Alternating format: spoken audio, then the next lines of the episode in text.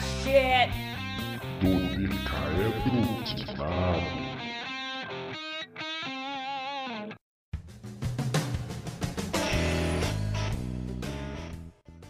Bom dia, boa tarde e boa noite. Se você é um jogador de RPG, em algum momento durante uma sessão zero, ou talvez até na primeira sessão, você se deparou com aquele jogador inconveniente que, mesmo sabendo que você ia ser um paladino leal e bom, montou um rogue caótico e neutro. E Ei! aproximadamente. Oh, o que? Desculpa, ofendi?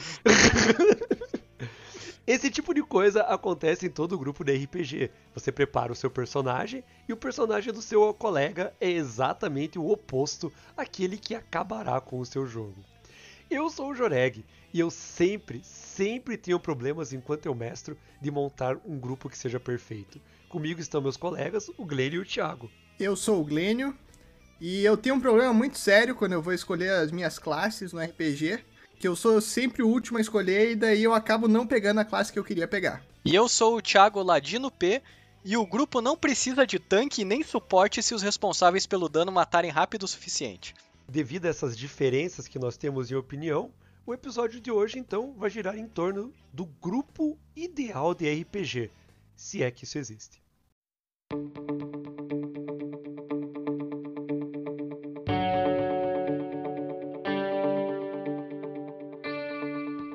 Bom, é difícil descrever qual vai ser o grupo perfeito de RPG. Mas a proposta que eu quero passar e que eu quero que vocês ouvintes entendam é que todo grupo de RPG ele gira em torno de basicamente quatro funções. Essas funções são o tanque, o healer, o dano, que divide em duas partes, mas se necessário a gente conversa disso depois, e o especialista, o perito. O tanque é o protetor, é aquela pessoa que vai defender o grupo, vai tomar o dano pelo grupo. Ele é literalmente o escudo de carne do grupo.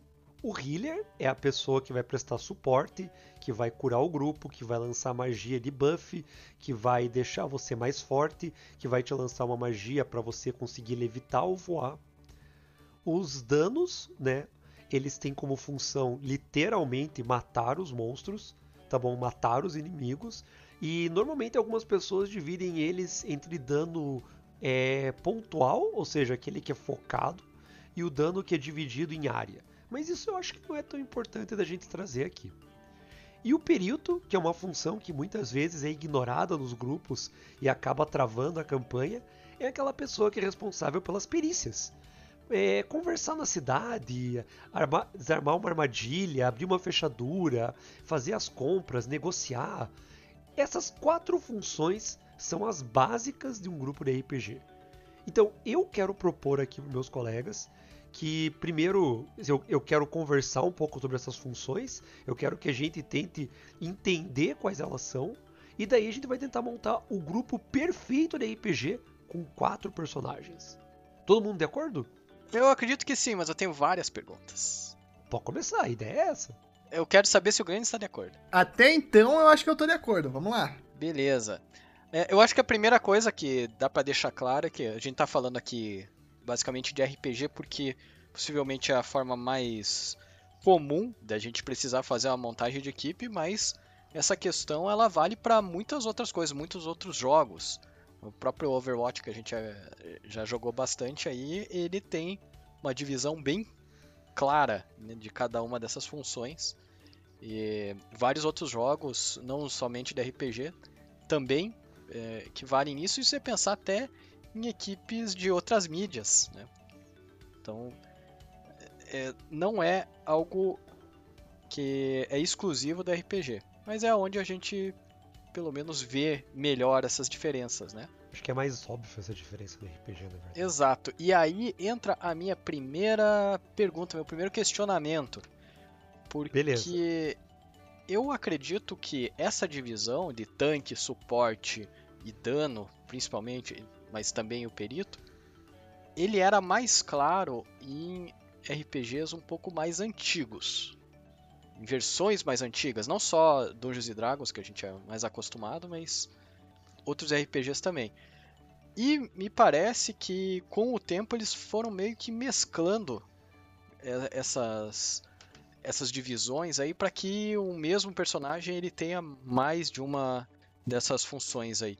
Como todo mundo sabe, aí minha classe favorita é Ladino, tanto pelas habilidades específicas, as perícias que o Jorei comentou, quanto a possibilidade de ataque furtivo. Sim, é, pode me chamar de covarde, tá? Eu não, não acredito que o Thiago vai tentar convencer a gente a fazer um grupo com quatro ladinos, cara. Cara, eu acho que funcionaria um grupo com quatro ladinos, cara. A gente não entrou nessa parte ainda. Desculpe, É. desculpe. Pode ser spoiler? Pode, não sei, mas vamos lá. Opa, Mas assim, é, o, que me parece ultimamente, e vocês que né, normalmente a gente joga junto as coisas, vocês sabem que essa é uma reclamação recorrente minha.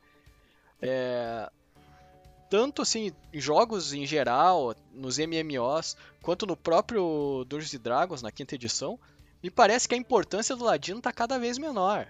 A galera tá cortando a importância Nossa, do cara. Ladino, que era aquele esquema de desarmar armadilha, abrir uma fechadura, ser o cara do blefe, ser o cara da diplomacia, né? O da, digamos assim, da língua é, prateada, né? Silver Tongue. Exatamente. E, e agora, por exemplo, no, no Dungeons Dragons na quinta edição, qualquer pessoa pode desarmar uma armadilha. Qualquer pessoa pode abrir uma fechadura. Ele só precisa ter as ferramentas. A vantagem do Ladino é que ele tem proficiência já intrínseca nisso, que ganha 2 de bônus na tentativa, mas é, outros personagens podem ganhar essa proficiência depois.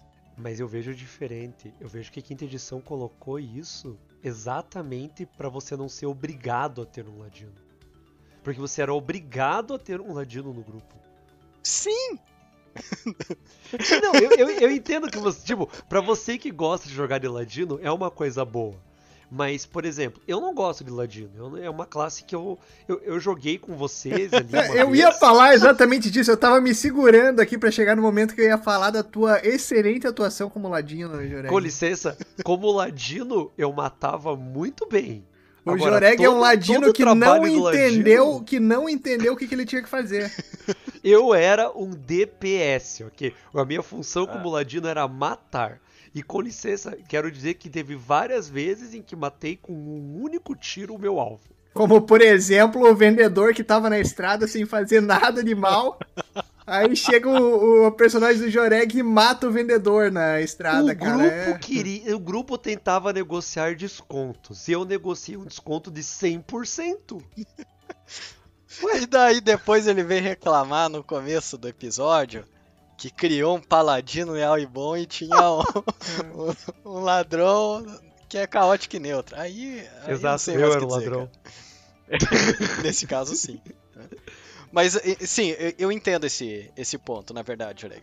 Eu tô reclamando aqui é, por gostar realmente da classe de ladino, mas é, esse é um dos exemplos de como as coisas estão um pouco mais é, mescladas, né? Essas divisões elas estão mais mescladas. Porque, por exemplo, no próprio Dungeons and Dragons da quinta edição, um ladino é capaz de fazer algumas magias, dependendo do- da, escolha que você faz pro personagem, né?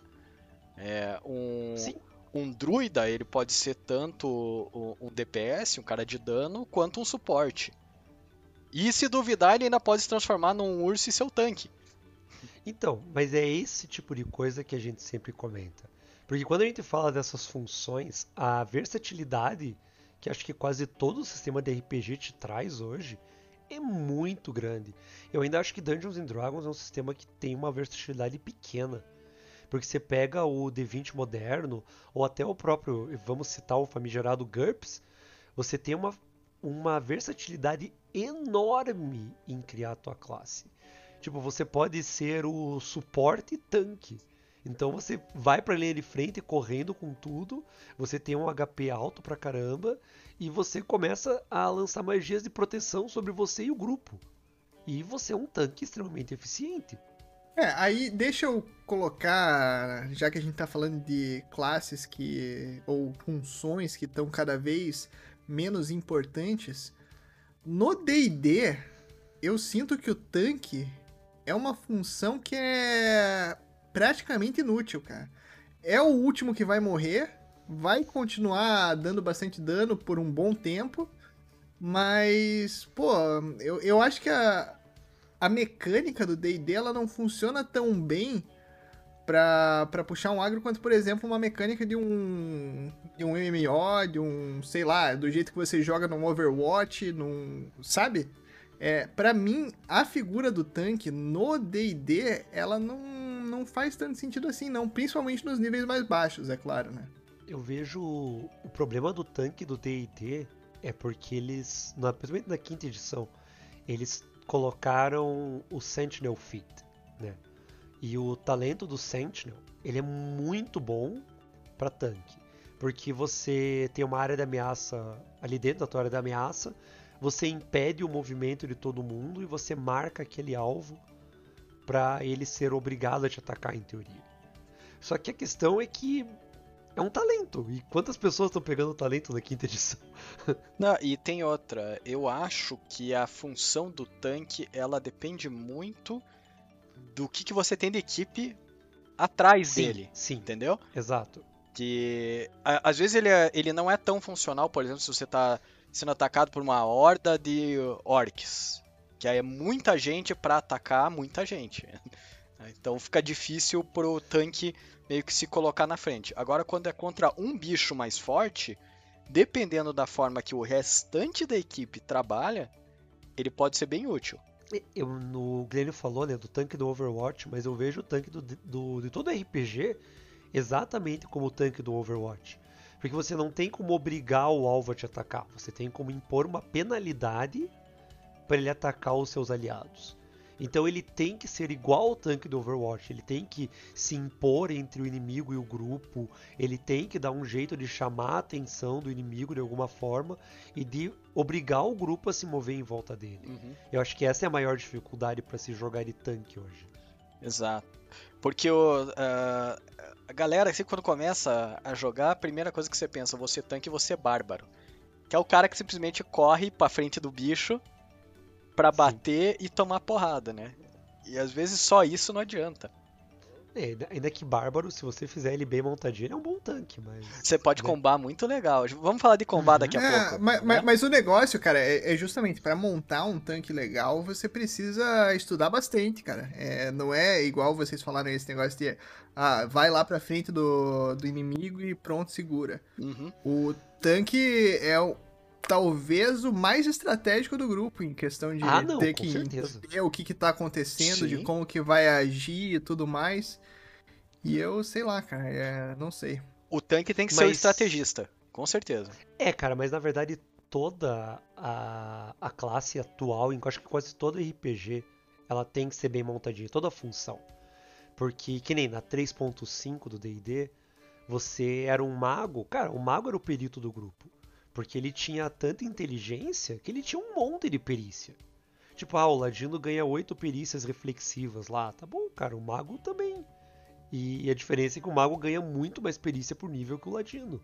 Então, no começo do jogo, o Ladino era um perito melhor que o Mago.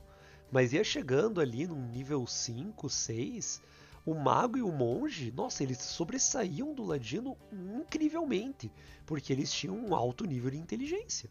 Tipo, para eles valia a pena isso, pro ladino não valia. Então, a gente tinha uma classe que ela meio que morria por causa disso.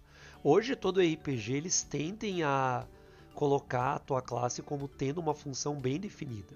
Então, ah, você é um dano. Ah, legal. Então você tem que se preocupar em dar dano. Eu discuti com um amigo meu várias vezes sobre o próprio Ladino, por causa que ele insistia que Ladino tinha que usar espada curta ou espada longa. E, cara, eu não vejo porquê, é uma coisa que eu digo. O dano do Ladino não tem nada a ver com a arma dele, tem a ver com o furtivo. Tipo, ah, eu tô jogando 5d6 de furtivo. Que, que diferença que faz se eu tô jogando um d8 ou um d4? Não faz diferença nenhuma. Sim, sim. Tipo, não é esse dado que vai mudar o meu dano, é o 5d6 furtivo. E é incrível como tem gente que ainda acha que, que realmente faz alguma diferença a arma. O Ladino pode dar um furtivo com o pé dele que vai dar o mesmo dano que a Exatamente, pode dar um tapão na orelha que o 5 desses 6 vai estar tá lá. Sim, cara, exatamente. Eu até acho que eu ficaria mais sur surpreso com um tapão na orelha que uma adaga. com certeza. Mas vamos, vamos fazer um, o seguinte, eu tava pensando aqui que talvez para quem é, é, leigo em RPG em jogos assim em geral que usam essas essas divisões, a gente podia pensar assim, em questão de cultura nerd. Um, um bom uh, exemplo, a gente pode até pensar em heróis, eu acho que heróis é mais fácil. Um bom exemplo para cada um. Eu acho que tanque mais fácil é o Hulk, né? Não, cara, tanque é o Boromir. Bom, se pensar no quanto de porrada que ele toma. Pera aí, o Boromir ele pode culpar o healer porque ele morreu, tá? Porque ele não tinha um healer. Não tinha um. É, esse é um ótimo exemplo da falta do suporte no, no grupo, né? Que, ó, Senhor dos Anéis, a Sociedade do Anel não tinha um healer. Mas, cara, é que o suporte do grupo é o Gandalf, né, cara? É, ele não tava naquela hora, né? Sim, cara. É, aí é complica. Mas aí é aí que tá. É, o Boromir, cara, ele toma muita porrada antes de cair, né? E a galera Sim, fugiu cara. graças a ele, é verdade. O Bo- Eu acho assim, o Hulk, pra mim, ele entra naquilo que você falou do Bárbaro. Ele serve como tanque? Serve. Ele é um tanque? Não. Tipo, ele serve como tanque. Eu acho que se a gente fosse pensar em alguém pra ser tanque dentro do Vingadores, eu ia falar o Thor, cara. Porque o Thor é o cara que toma a linha de frente, que ta- talvez até o Capitão América, que ele também toma a linha de frente e ele protege quem tá atrás dele. E ele tem um escudo, né? É, e ele tem um escudo como todo bom tanque, exatamente. É, isso é justo. É, é, se fosse pensar no, no tipo do personagem, cara, a- além do Hulk, a gente poderia pensar em outros personagens similares, como por exemplo um Juggernaut da vida, um Coisa, um Uhum. Blob, talvez. Cara, Mas o coisa eu acho é que aquela entra coisa, no, né? no arquétipo de tanque. O, o Super-Homem, o Super-Homem é um tanque? Cara, o super-homem, ele é a carta coringa. É, ele é um pouco de tudo, né, cara? É, ele é tudo. Ele não é suporte, ele não pode curar ninguém, né? Cara, Mas ele pode pegar e levar pro hospital bem rapidinho. sim, cara, ele, ele pode tirar a pessoa de combate muito rápido. Ele, ele é um suporte, na verdade. Esse é o pior. É, o Super-Homem é um apelão, é isso então. Ele, exato, ele só não é perito, cara. A única É. coisa que ele não é. Que perito no caso é o Batman. Isso. Maravilha. Eu acho que isso ficou bem resumido. Alguém que funcione como suporte. Se a gente pensar em filme da Marvel, eu acho que o Doutor Estranho entra como suporte. Porque eu não consigo ver o Doutor Estranho como sendo um dano. Uhum. Mas eu vejo ele muito como um suporte. Ele tá muito ali por trás fazendo as coisas. É, Quem mais? É, Jean Grey, cara. Jean Grey ela é bem suporte. Cara, a Jean Grey é um bom, é um bom exemplo de suporte. É, A Jean Grey, até o Professor Xavier. A, a Jean Grey eu digo mais porque ela, além dela poder usar o poder telecinético dela pra fazer escudo, tipo, proteger os outros, ou até parar uma bala, coisa assim, né, ela ah, ainda tem a questão da mental, que ela pode entrar né, na, na mente do inimigo, tentar ajudar de alguma forma nessa. É, porque a, a função do suporte não é necessariamente curar, né? A função do suporte é controlar o campo de batalha a favor do grupo dele. Isso. Então ele tem uma função que é similar à do tanque, mas ele nunca se coloca em, ele não pode se colocar em perigo, né? Normalmente suportes são frágeis. É, você tem que proteger o seu, o, o seu suporte da equipe, né?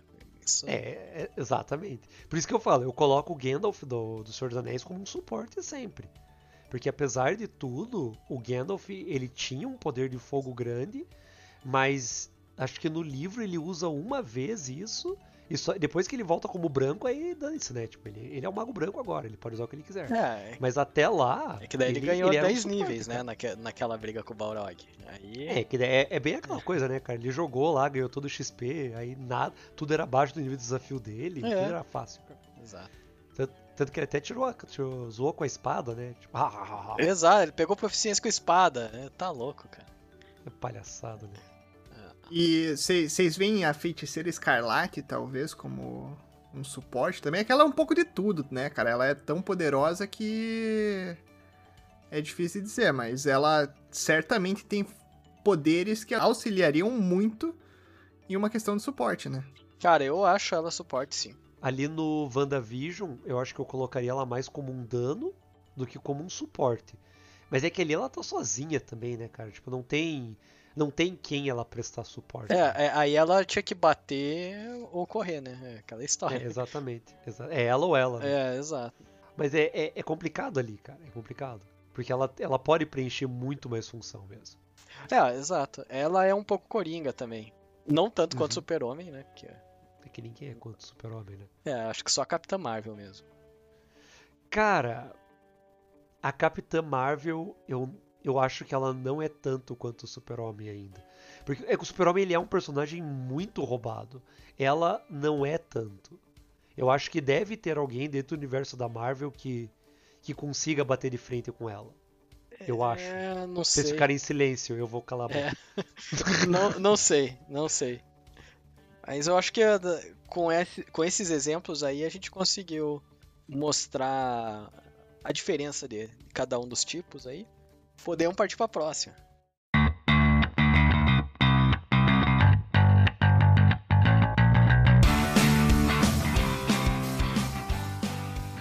Bom, agora que a gente já conhece um pouco dos grupos da RPG, de como funcionam, a gente vai tentar discutir o que, que é um grupo ideal. Porque assim, não é nada fácil você pensar num grupo ideal. E por mais que às vezes você sente com seus colegas antes de jogar RPG numa sessão zero, ou tente conversar antes mesmo de ir para a sessão monta ficha, você vai ver que diferenças acontecem. Eu proponho que a gente ignore background, porque se a gente for avaliar background do personagem, talvez se torne impossível, talvez. Mas se a gente pensar puramente em questão de classe, o que, que de classe e função, o que, que a gente acha que seria o ideal?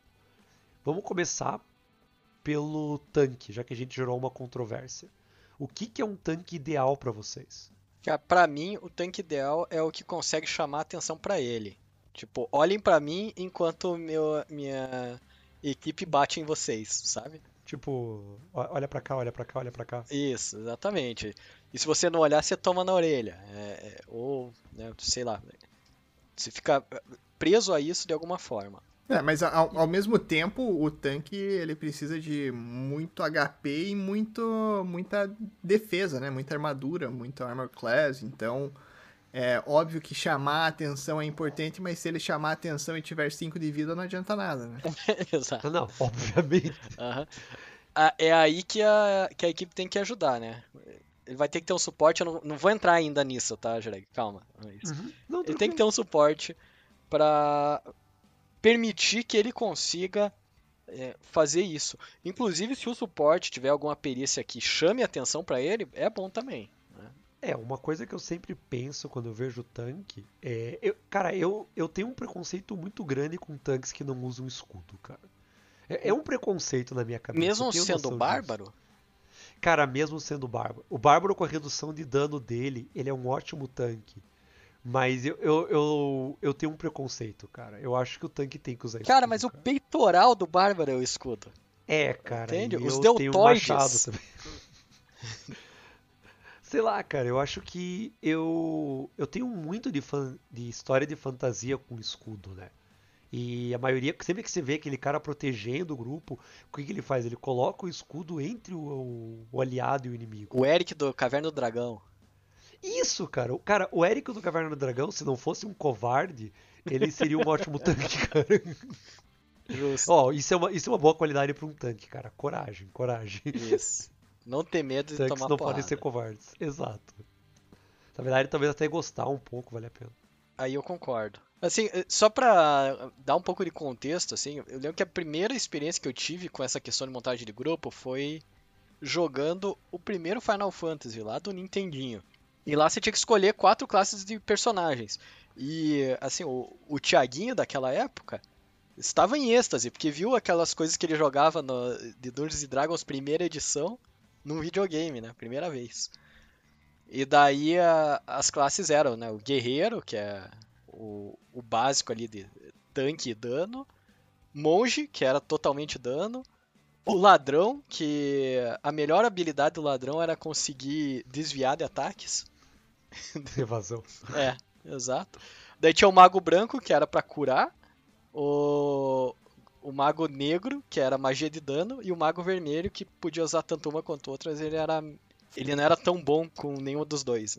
E daí quando você montava a tua equipe, é, você ainda podia estabelecer na hora da luta quem que ficava na frente e quem ficava atrás. Porque quem ficava na frente tomava mais porrada, né? Então, Uh, o meu grupo ideal foi colocar dois guerreiros para tomar porrada e bater, e daí um mago branco para curar e um mago negro pra, pra dar dano diário. Eu queria dizer que funciona. Funciona. Eu terminei o jogo assim, né? Então. eu acho que é nesse ponto que o tanque ele começa a divergir um pouco, porque no caso do joguinho ali, ele batia e tomava porrada. Não necessariamente né, ou um ou outro. E como é que funciona no D&D? O tanque precisa da porrada? Pode, né? O Bárbaro é um tanque que dá porrada. O Paladino é um tanque que dá porrada. Exatamente. A Paladino depende, né, cara? O Paladino depende do alvo, na verdade. Tipo, se o alvo for morto-vivo, o Paladino não precisa nem de grupo, se duvidar. É, resolve sozinho. Mas, cara, você consegue montar um clérigo que é um tanque. Sim. Eu, eu não queria entrar nisso, porque o clérigo tanque eu, eu acho uma coisa muito. Eu, eu acho que builds de clérigo em Dungeons Dragons são muito roubados, cara. Porque o clérigo, ele ele consegue sair de ah meu Deus me protejam eu só estou curando para tudo bem venha Tarrasque eu só tenho uma massa estrela tipo é, Entende? Ele sai de 8 para 80 muito rápido. E tudo bem, ele precisa de uma preparação, mas é, é absurdo o fato de da classe conseguir ir para isso. É, e tem outra, um clérigo, dependendo da forma que você monta, ele não precisa nem ter arma. Sim, sim, ele pode ser à distância. Ah, ele pode simplesmente utilizar os poderes, é, divinos, poderes divinos, poderes divinos dele para atacar. E tem, o, pelo menos na quinta edição ali, ele dá muita. É, tem muitos truques que você pode utilizar ali que não necessariamente gastam suas, suas magias, o seu mana, né, pra, pra causar dano. E não necessariamente você precisa dar dano também. Você pode ficar ali com o seu escudo, defendendo o grupo e jogando proteção em você, proteção no pessoal, cura um, é, abençoa outro e, e por aí vai. É, o, o clérigo é o exemplo clássico daquele suporte que pode tomar a dianteira do grupo e ser um tanque. Porque se você faz um clérigo com sabedoria e constituição, aquilo é um monstro. Ele, ah, ele não tem carisma para expulsar mortos-vivos. Não. Mas em questão de proteger o grupo, ele é o cara. Porque na pior das hipóteses, é diferente da maioria dos, dos tanques que dependem de ficar próximos do, do suporte para se curar. Tipo, ele tá sempre perto do suporte, porque, bom, ele é o suporte. E Glênio, você que, pelo menos em grande parte das vezes que a gente jogou juntos, você foi tanque. Qual que é a tua ideia sobre isso? Porque você já falou que talvez seja uma das funções mais difíceis e você já foi várias vezes. De repente você pode falar quais foram suas dificuldades. Várias vezes entre aspas. É isso que eu ia dizer, cara. O Glênio varia bastante. Eu, eu, eu, eu fui tanque uma vez. Eu fui dano uma vez. Quando eu fui Sorcerer, eu fui dano também, no final das contas. Hum, eu joguei de Druida uma vez. Cara, eu, eu vario bastante e só fui tanque uma vez, mas eu sou tanque principalmente em MMORPGs exato, e outros exato. jogos, né? Então, faz parte. É, é, é disso que eu tô comentando. O drama do tanque é a galera não se tocar que eles precisam saber jogar com tanque também, né, cara? O tanque vai pra linha de frente, ele tenta tomar dano, tenta evitar que os outros tomem dano, mas só que às vezes o resto do grupo não tá nem aí e fica fazendo coisa que atrapalha a estratégia do tanque também e vão lá e tomam dano e morrem. Então, é, eu acho que às vezes o que precisa muito quando você tá jogando de dano, de tanque, é que o resto da equipe entenda o que eles podem e o que eles não podem fazer, que eles entendam também a estratégia e que todo mundo trabalhe junto, né? Porque senão não adianta nada. A, a boa e velha comunicação. É, mesmo porque a galera às vezes pensa assim, ah, não, tem o tanque lá, ele vai ficar tomando porrada lá pela gente. E esquece de ajudar o tanque, né? Cara, não, acho que não é nem isso, cara. Eu acho que as pessoas entram às vezes em RPG bem com essa ideia de que é igual um MMO. Que o tanque ele vai puxar o agro ali, a ameaça e pronto. Tipo, só que não, não é assim no RPG, cara. Tipo, os caras estão olhando, nossa, olha que legal, aquele cara tá curando todo mundo. Ah não, deixa ele lá de boa, vamos bater nesse cara aqui que tá vestido de metal aqui. É, ou melhor, né? É, a gente vai bater nesse cara aqui que tem que, é, tem que passar de classe de armadura 21 ou naquele maguinho que tá lá atrás lançando bola de fogo, né? Aquele maguinho lá vestindo uma cuequinha de pano, é, basicamente. tá- Um manto. Ele tem um manto em cima dele. É óbvio que eles vão atacar o mago, entende? Uhum. A gente tem essa noção de realidade. E eu acho que é aí que, o, que entra também. Na verdade, são dois papéis. Né? O primeiro papel é do tanque, de repente, de, como eu falei, chamar atenção de volta. Quando vê que alguém vai em cima, ele aparecer na frente e falar: opa, você não vai. E a, que você comentou, o talento de sentinela é muito bom pra isso. Sim. Né? Que é, é basicamente o cara, quando ele tenta sair da, da área do tanque, o tanque dá uma porrada nele e o cara não consegue se mover. Então, Mas uma parte disso eu culpo um pouco os danos, cara. Principalmente dano que fica à distância. uhum. Porque na quinta edição você ganhou a possibilidade de repartir o seu movimento. E isso era uma coisa que eu lembro que na 3.5 eu, eu brigava muito, porque para fazer isso com o mago eu tinha que ter destreza 13. Então o meu mago sempre tinha 13 de destreza, para no nível 8 eu conseguir repartir meu movimento em dois. Porque, cara, a possibilidade de você andar, jogar a magia e voltar para a cobertura aham. é uma coisa muito importante. Porque você quebra aquela linha de visão, né? Teu adversário não tá vendo você, ele não vai te atacar. Sim, eu como ladino eu posso falar bem disso. Sim, sim. Mas é aí que tá, cara. Isso é uma tática clássica de Ladino e Ranger. Só que é uma Sim. coisa que na quinta edição, pra mago, pra feiticeiro, pra bruxo, pra warlock, né? Ficou muito bom. Porque realmente é você. Você ataca, se esconde, espera. Volta, ataca e volta pra se esconder. E isso ajuda o tanque, entende? Porque como o Guilherme falou, o tanque ele não pode fazer tudo sozinho. Você tem que entender que tudo que ele pode fazer é ficar parado tomando dano às vezes. Realmente, é, é- é o que sobra, né?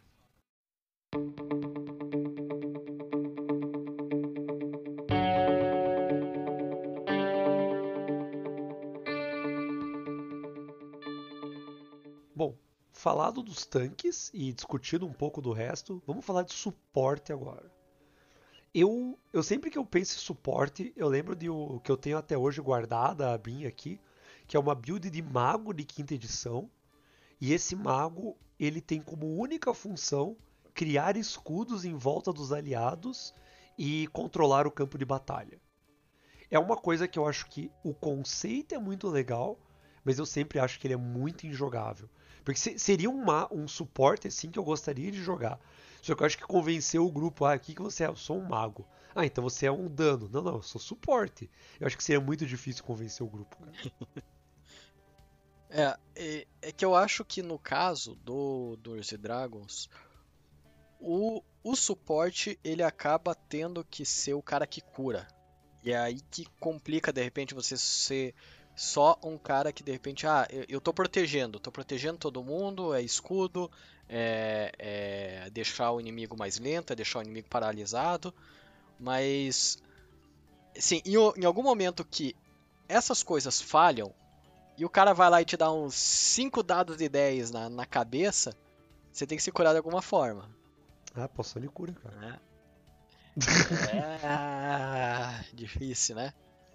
É, então, eu digo assim, por- até por experiência, porque o RPG que eu tô jogando no momento, a gente não tem um suporte definido, assim. é. A gente meio que tentou fazer algumas coisas, e no começo deu tudo certo. No começo, nossa, todo mundo batendo, é dano pra cá, dano pra lá, cai o inimigo e tal. Agora quando o inimigo começa a ter mais HP, e daí passa duas, três rodadas, se toma uma porrada ou outra, o suporte faz uma falta. Um- Uma curazinha ali, um, né? Cara, eu vou falar pra vocês de suporte, que a gente tá falando de volta aí de cura e tal, mas eu acho, eu, eu nunca joguei em uma mesa que tivesse um suporte muito bem desenvolvido. Normalmente o suporte ele fica completamente bitolado na ideia de que ele tem que curar ou numa função muito específica. E, cara, tem muita coisa de suporte que é interessante pro grupo. é, de, de melhorar os atributos, de funcionar fora da batalha também, cara. Sim. E normalmente o que eu vejo em grupo de DD é que a galera se prepara, ó, cria personagens de suporte, principalmente pensando em batalha, e só na, na cura ou só em levantar escudo, fazer defesa ou coisa do tipo. E isso é um potencial gasto absurdo para suporte. Tem muita coisa que dá para explorar. E eu nunca vi isso sendo explorado em um jogo na vida real. É que isso é um problema da mecânica de D&D de magia, né? Porque a mecânica de D&D de magia te limita do quanto você pode fazer por dia. Quando a gente jogou uma campanha do Arlok, né? Que eu joguei de bardo. E foi uma coisa que eu senti muito com, com o bardo. Porque muito rápido as minhas magias sumiram. E eu tentei, eu tentei, ah, vou usar isso aqui antes da batalha, vou buffar aqui você para você poder ir bem numa perícia. Mas são coisas que quando a gente faz, você sente aquela. E se a gente entrar em um combate eu precisar curar alguém?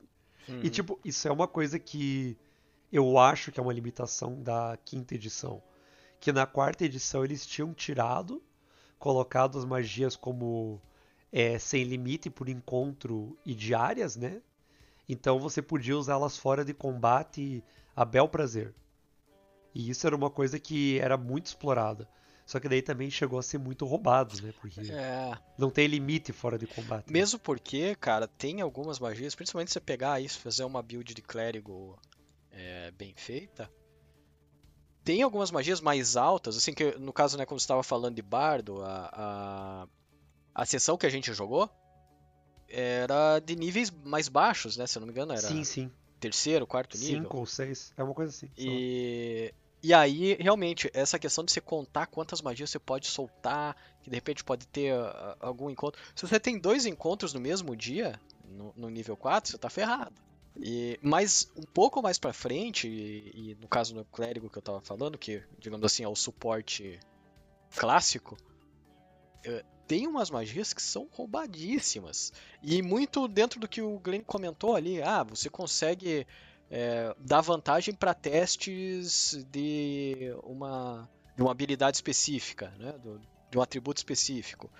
Você consegue é, proteger da morte, você consegue fazer várias coisas, até o, o, o polimorf, né? O polimorfismo, Sim. que é você pode se transformar basicamente em qualquer coisa. Enquanto estiver concentrado. É, e, e, isso pode levar a, a evitar a batalha, inclusive, no jogo, cara. Pode ter coisa muito mais criativa, soluções que são muito mais baseadas no roleplay mesmo, na interpretação do personagem, do que em sempre acabar em batalha, porque às vezes parece que jogando D&D tudo se encaminha pra, ah, tem um chefão lá, pô, vai ter que ter uma batalha com ele, tá ligado? Uhum. Mas nem sempre é assim, cara. Tanto a questão pura e simples da interpretação, quanto um suporte que possa auxiliar nesse aspecto, pô, é valiosíssimo. Sim, eu, é, eu, eu, concordo. Por exemplo, assim, se tem uma discussão com um chefão. É que, claro, a gente tem que pensar assim, em, em um ser é, que dê para conversar. Que tenha inteligência, seja racional, né? Mas se você vai lá falar com o vilão e tal, e o teu suporte vai lá e te dá uma vantagem num teste de carisma, que normalmente é muito utilizado nesses momentos, isso já te dá uma vantagem enorme. Mas acho que vocês vão lembrar de quando a gente jogou, uma das primeiras vezes que a gente jogou online, que vocês entraram num covil de kobolds ou de goblins e vocês se tornaram os reis dos goblins. Sim, eu, porque eu tenho vocês uma... conversaram com os goblins. Eu tenho muito orgulho, inclusive, dessa campanha, é. Joreg, porque a Essa gente parou. Foi legal. A gente parou de jogar a campanha porque a gente simplesmente jogou a história do Joreg no lixo.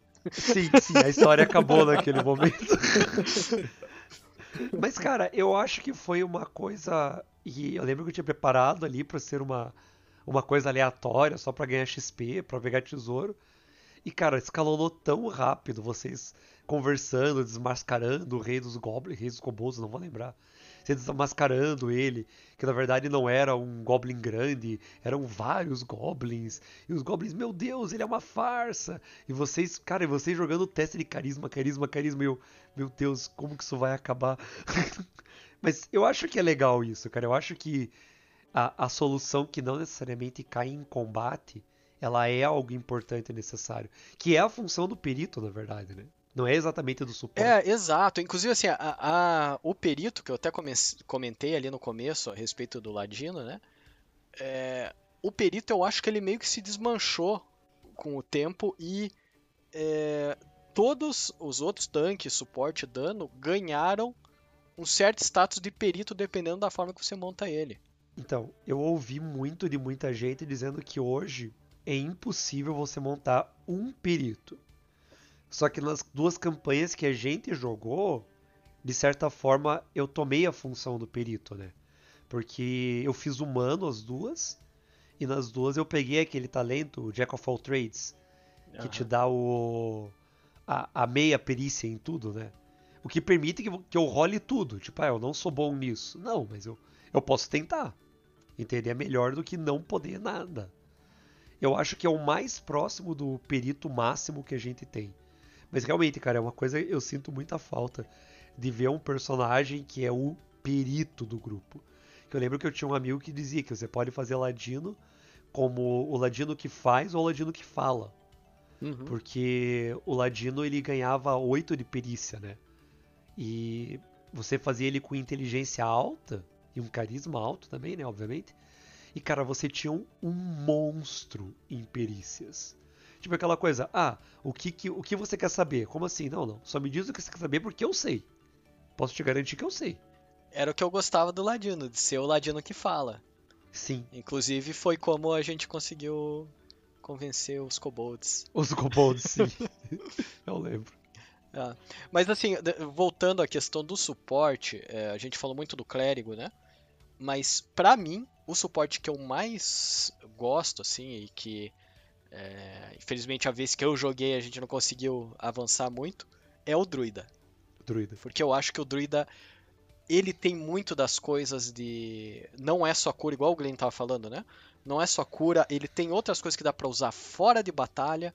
é, ele tem algumas coisas pra controlar o campo de batalha.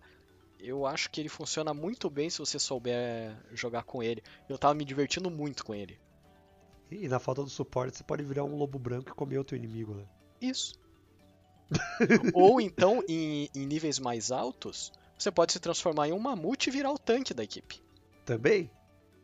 Mas, cara, eu acho que essa versatilidade. Dos, eu, é, é que eu acho que em DD o clérigo ele é o suporte.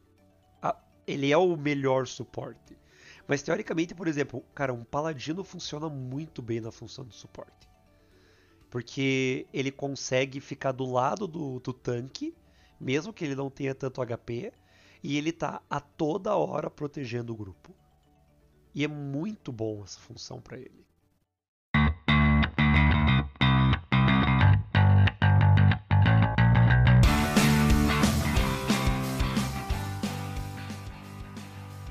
Bom, nós falamos de tanques, nós falamos de suportes, falamos um pouco de perito, mas falta a função que todo mundo mais ama por alguma razão que eu não entendo: o dano. Ah, o dano. E o dano pra mim é uma coisa que eu, apesar de dizer sempre, nossa, eu gosto de jogar de mago. Ah, mas mago é dano, mas meu mago sempre tendeu muito a um suporte. E eu, eu gosto muito da função de dano, mas sei lá, eu não. Eu não me divirto tanto assim com dano. Eu acho que se a gente vai começar a falar de dano, é bom esclarecer um pouquinho que quando a gente tá falando de diferentes funções, o dano ele funciona de dif- diferentes maneiras também, né? Você tem o dano que é corpo a corpo, você tem o dano que é corpo a corpo é o cara que tá com, com uma espada. Ou distância, o cara que pode mandar uma magia de longe, o cara que pode usar um arco e flecha. Você tem magia que é diária, você tem magia que é em cone, você tem diferentes possibilidades, então o dano também é uma coisa que pode ser muito versátil. E a própria maneira como você cria o grupo e essas diferentes funções de dano dentro da categoria de dano ah, auxiliam muito ou atrapalham muito na estratégia do grupo. Mas sim, eu acho que eu acho que isso é o mais problemático pra mim com dano. Porque eu nunca, eu acho que eu nunca consegui montar um personagem de dano que eu sentisse que eu era perfeito com ele. Que tipo que ele era exatamente o que eu queria. É, Cara, eu acho que entra, nesse momento que a gente tá falando de dano, entra uma subdivisão aí que é o combar, né? Fazer os combos. Que é uma coisa que às vezes pode simplesmente acabar com a diversão da mesa, porque o jogador foi lá e criou um personagem que simplesmente desbalanceia tudo, né? E, e outra coisa é o multiclasse, que é a possibilidade de ser ter, claro, e normalmente quando você está com níveis maiores, você começa a pegar o nível de outra classe e às vezes você mistura até dois tipos de dano, um dano com suporte, um dano com tanque, e pega determinadas habilidades ali para poder fazer o tal do combo. E, eu acho que assim, é, essa questão de combar, ela é bem presente no, em, em, trading card games, né? O jogo de, de cartinha.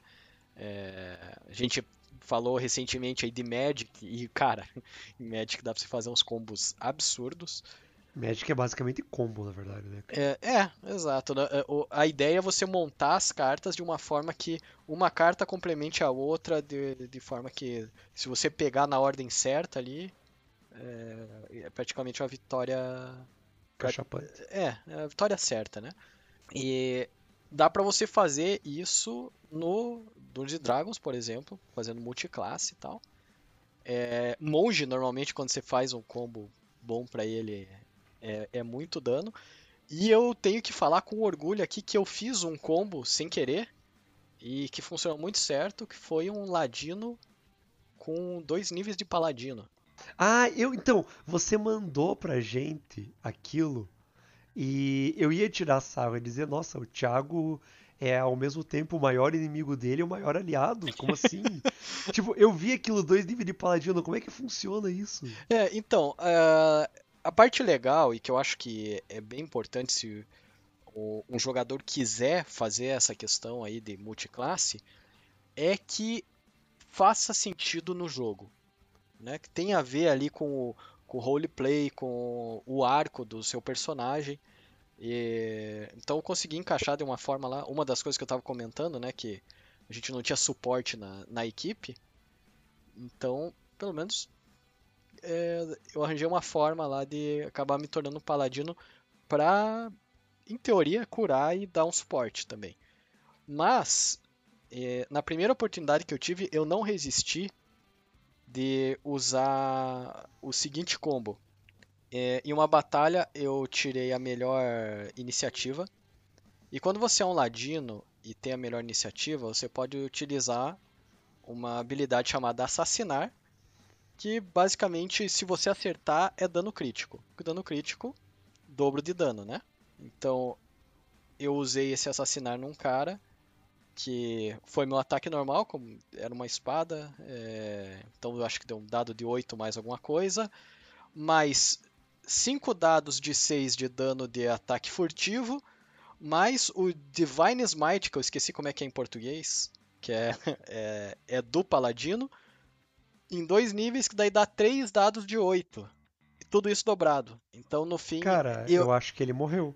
Cara, ele não morreu porque ele era é um bicho bem forte, mas eu tirei 78 de dano dele no total. Então, assim, esse é um exemplo do que, que é possível fazer. Só que o problema é que, ah, você jogou essa, no meu caso, eu joguei essa na primeira. Primeiro ataque da primeira rodada, né? O primeiro round. Depois disso, eu só sou um carinha com uma espada. Aí que tá, cara. Eu não acho que você só é um carinha com uma espada. Eu acho que a tua build, ela ainda é, ainda é muito boa. Porque, tipo, se você se posicionar bem, teu ataque continua sendo furtivo. É, é, é essa Entende? a tentativa como ladino, no caso, né? Uhum, Mas exatamente. A, e, a, e, aí tem aquela coisa que a gente tava comentando antes, lá que antigamente o ladino que era o cara que escondia, atacava, é, pelo menos né, a questão do ataque furtivo você ganha dessa forma. Que é o dano maior do, do Ladino. Do Ladino. Mas é, qualquer personagem ele pode se utilizar de um ataque furtivo. Ele não vai dar o dano máximo, mas ele vai ter uma vantagem no ataque. Né? É, na verdade, cara, não é nem vantagem. Eu vejo que esse de você se esconder para atacar é uma vantagem tática mais mesmo. É você conseguir sair da linha de fogo do adversário e, só, e dá pro adversário só uma opção, que é o tanque, né? Isso, isso. É, o, o Ranger, né? Ou patrulheiro, como fica em português. Patrulheiro. É, que para mim não faz muito sentido. Ele Não, não talvez seja o melhor exemplo do- de como que você pode fazer isso à distância, né? Se você tem um tanque bom é, e não, não querendo já entrar né, na parte de montar a equipe, mas de repente conseguir dar, é, ter um outro dano de perto, né, um dano corpo a corpo, como o Glenn chegou a comentar. O, o Ranger pode fazer muito bem o papel de ficar batendo de longe, desviando a atenção da galera, enquanto o, o tanque é, dá um jeito de chamar essa atenção de volta. Eu, eu ainda não consigo me desprender do feiticeiro como dano de longe. Eu acho que o feiticeiro é um dano de longe muito bom. Porque ele lança muita magia muito rápido e todas são muito destrutivas. Inclusive pro grupo, mas isso não importa. Dependendo, né? Quem, quem nunca tomou a bola de fogo de um, de um aliado, quem, né? quem nunca teve um feiticeiro que olhou e disse: Será que Friendly Fire tá ligado? É. Jogou uma Fireball. Isso, exatamente. E aquele aquele tanque que fala, pode mandar, pode mandar que eu aguento, né? E no final ele não aguenta. E no fim a gente prova que não aguentou. Ah. Mas é muito bom. E você, Glenn, que você- como você comentou, né? Eu tinha falado dos tanques, porque a gente tá acostumado a jogar MMO, você joga de tanque, mas você jogou com várias classes, você teve várias possibilidades de ser dano. Qual, qual que você achou mais legal? A classe mais divertida que eu já joguei foi feiticeiro, cara. Burning Hands. É, eu acho que desde o do comecinho de nível baixo você consegue se divertir bastante com a classe. E conforme vai evoluindo, vai melhorando ainda mais. Então, eu, é, você tem várias opções estratégicas com o feiticeiro, por você poder trabalhar mais de longe, poder trabalhar mais de perto. É, um, acho que é um- uma classe muito divertida de jogar, de jogar se você vai jogar como dano. E sei lá, cara, eu nunca me diverti muito jogando com a- uma classe tipo guerreiro, assim, por exemplo, cara. Não, não me chama tanta atenção porque, sei lá, é. limita básico. um pouquinho. É, exatamente.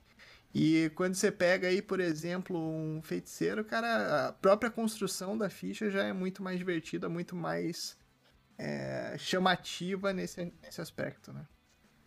É que, cara, né? Entre você falar eu ataco com a minha espada e Burning Hands. É, Burning Hands é muito legal. Fireball. Exato, cara. Saudade de todas as magias de fogo, inclusive. Cara, mas eu, eu acho que é por isso que eu, go eu gosto muito de feiticeiro, mesmo ele sendo um contraparte do mago, demais, cara. Eu acho que é uma classe que eu tenho muito carinho, assim. Eu joguei uma única vez de feiticeiro e eu fui banido da mesa porque eu tava tentando fazer um combo infinito, mas isso não vem ao caso, tá?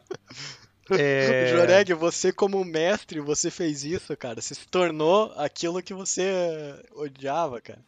Mas, como eu tava dizendo, o feiticeiro, ele é uma classe que, embora muito diferente de mago, eu, eu nunca entendi o porquê que eles fizeram essa diferenciação. Porque é muito interessante a, a ideia de que o mago ele estuda para obter a magia, o feiticeiro nasce com a magia, mas eu acho que eles podiam ser a mesma classe, só que com uma lista de magias diferentes. E tipo, ah, você quer ser o feiticeiro, o, o mago espontâneo. Então, como você não tem preparação de magia, você tem acesso a uma lista menor de magias. Mas ah, se você quer preparar magia, você tem acesso a essa outra aqui, que são magias que têm que ser preparadas. Mas daí você pede aquela espontaneidade, mas ter a mesma quantidade de magia lançada. Eu entendo o porquê existe a diferença, mas eu, eu, eu como alguém que gosta da, do, do conceito do mago, eu sinto, eu sinto um pouco de inveja dos feiticeiros. É, cara, eu, eu acho que a questão é que o mago ele é mais versátil. Você, como você comentou lá, você pode fazer builds diferentes, né? Você pode estipular o que, que você quer que o seu mago seja. E no momento que você escolhe um feiticeiro, ele também tem aqueles caminhos que você pode traçar, né? Uhum. Então, esses caminhos às vezes acabam te limitando em uma certa.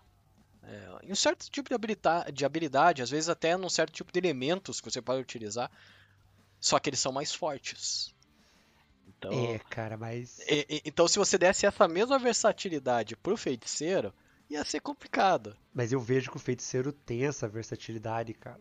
Porque se você lembrar quando a gente jogou e o Glenn era feiticeiro, cara, o Glenn salvou a vida do grupo várias vezes Sim. com patas de aranha e. E como é que é a outra lá? É. Teia? É Teia, acho que é, não é? Não lembro o nome. Que também é uma tipo aranha. Cara, era, era várias vezes ele salvando o grupo com isso, cara. Sim, sim. Mas é que era essa vertente de aranha. Ele tava no caminho da aranha. É isso. Ele era da. a- o caminho da aranha e do fogo. Isso. Flame Spy. Ok, peraí.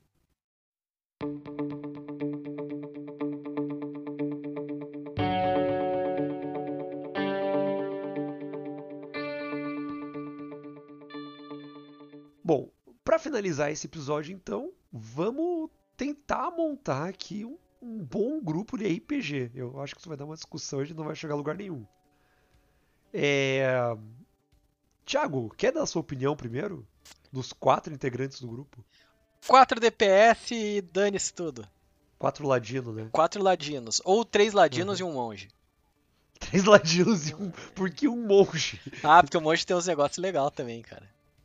Dá, dá pra combar legal ali com os, com os ladinos. Não, tá. é, é, assim, gostaria de tentar isso uma vez? Gostaria. Deve ser legal.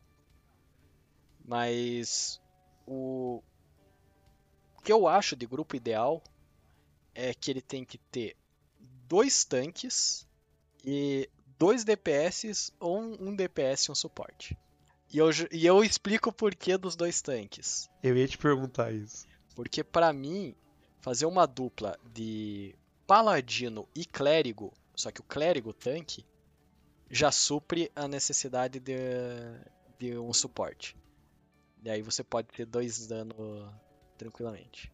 Se a gente entrar nessa tua lógica de paladino e clérigo, eu acho que não precisa de suporte mesmo. Acho que os dois cumprem a função do suporte. Muito bem. Exato, porque um protege o outro, se, se for necessário ali, né? Na verdade, o clérigo carrega o paladino no colo às vezes também.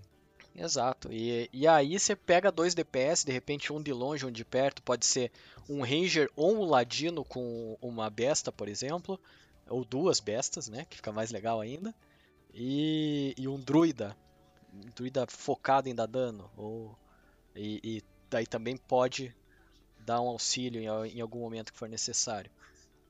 Essa build pra mim ela funciona legal.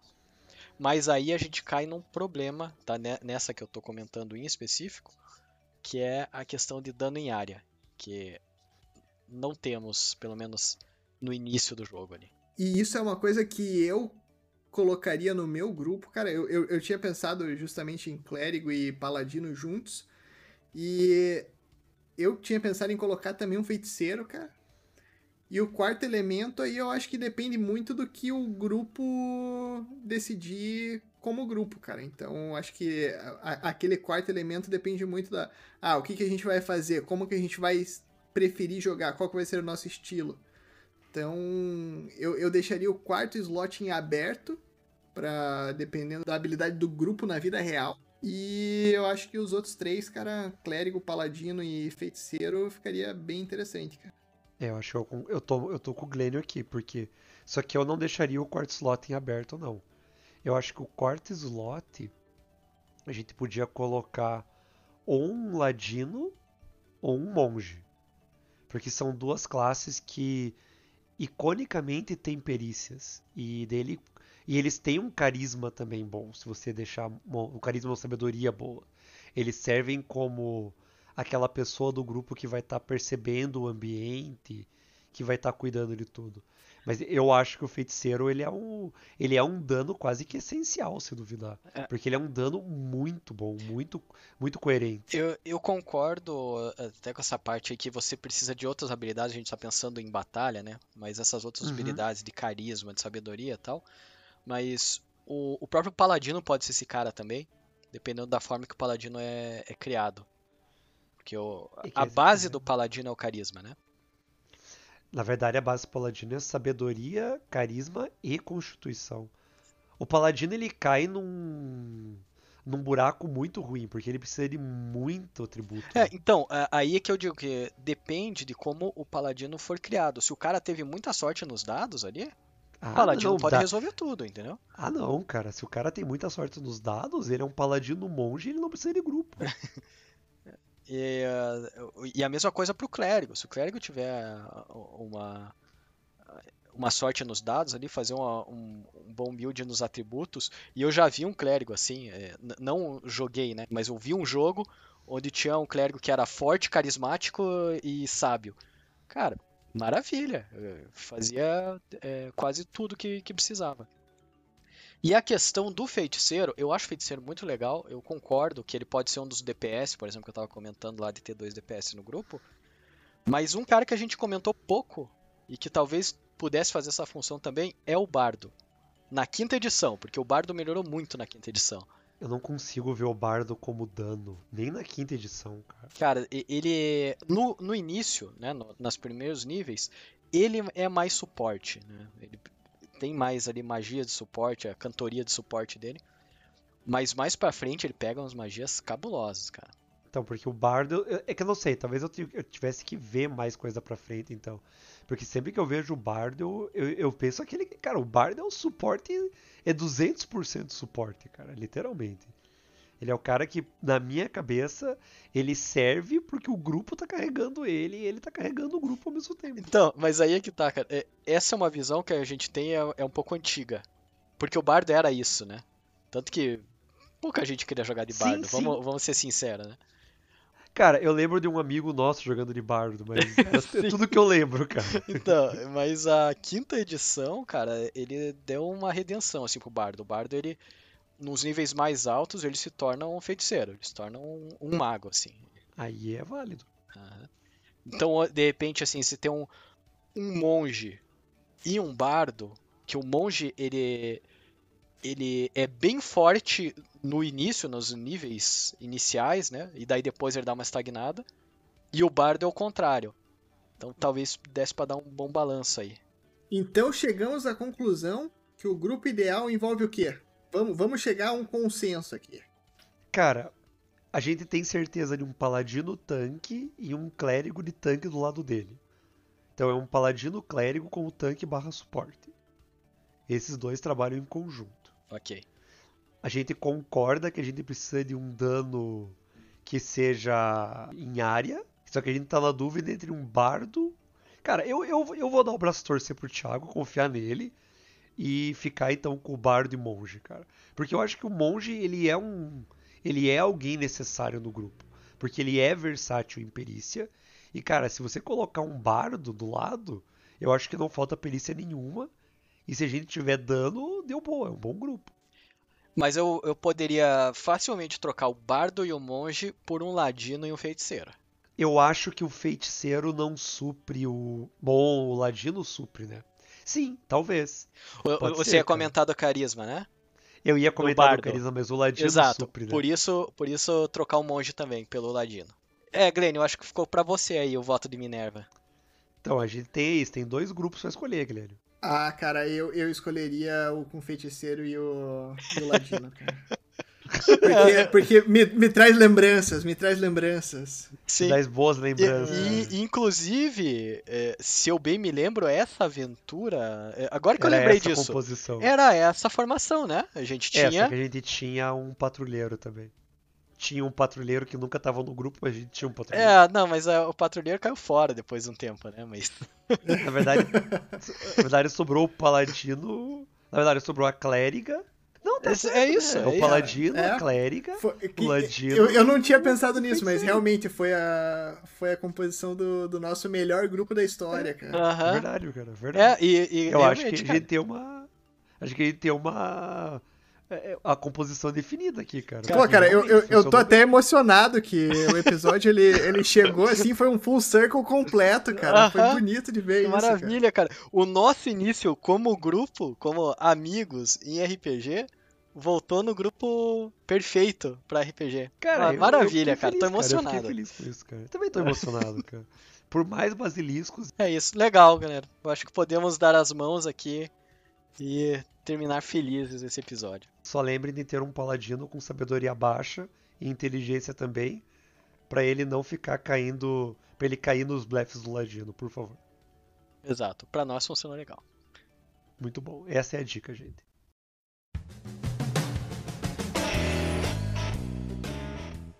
Obrigado por ouvir esse episódio do Dodecaedro Quinado.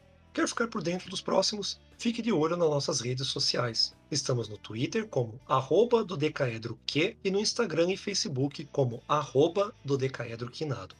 Também te convidamos a visitar nosso site oficial para acessar todos os episódios já publicados por nós. O site é www.d12q.com.br.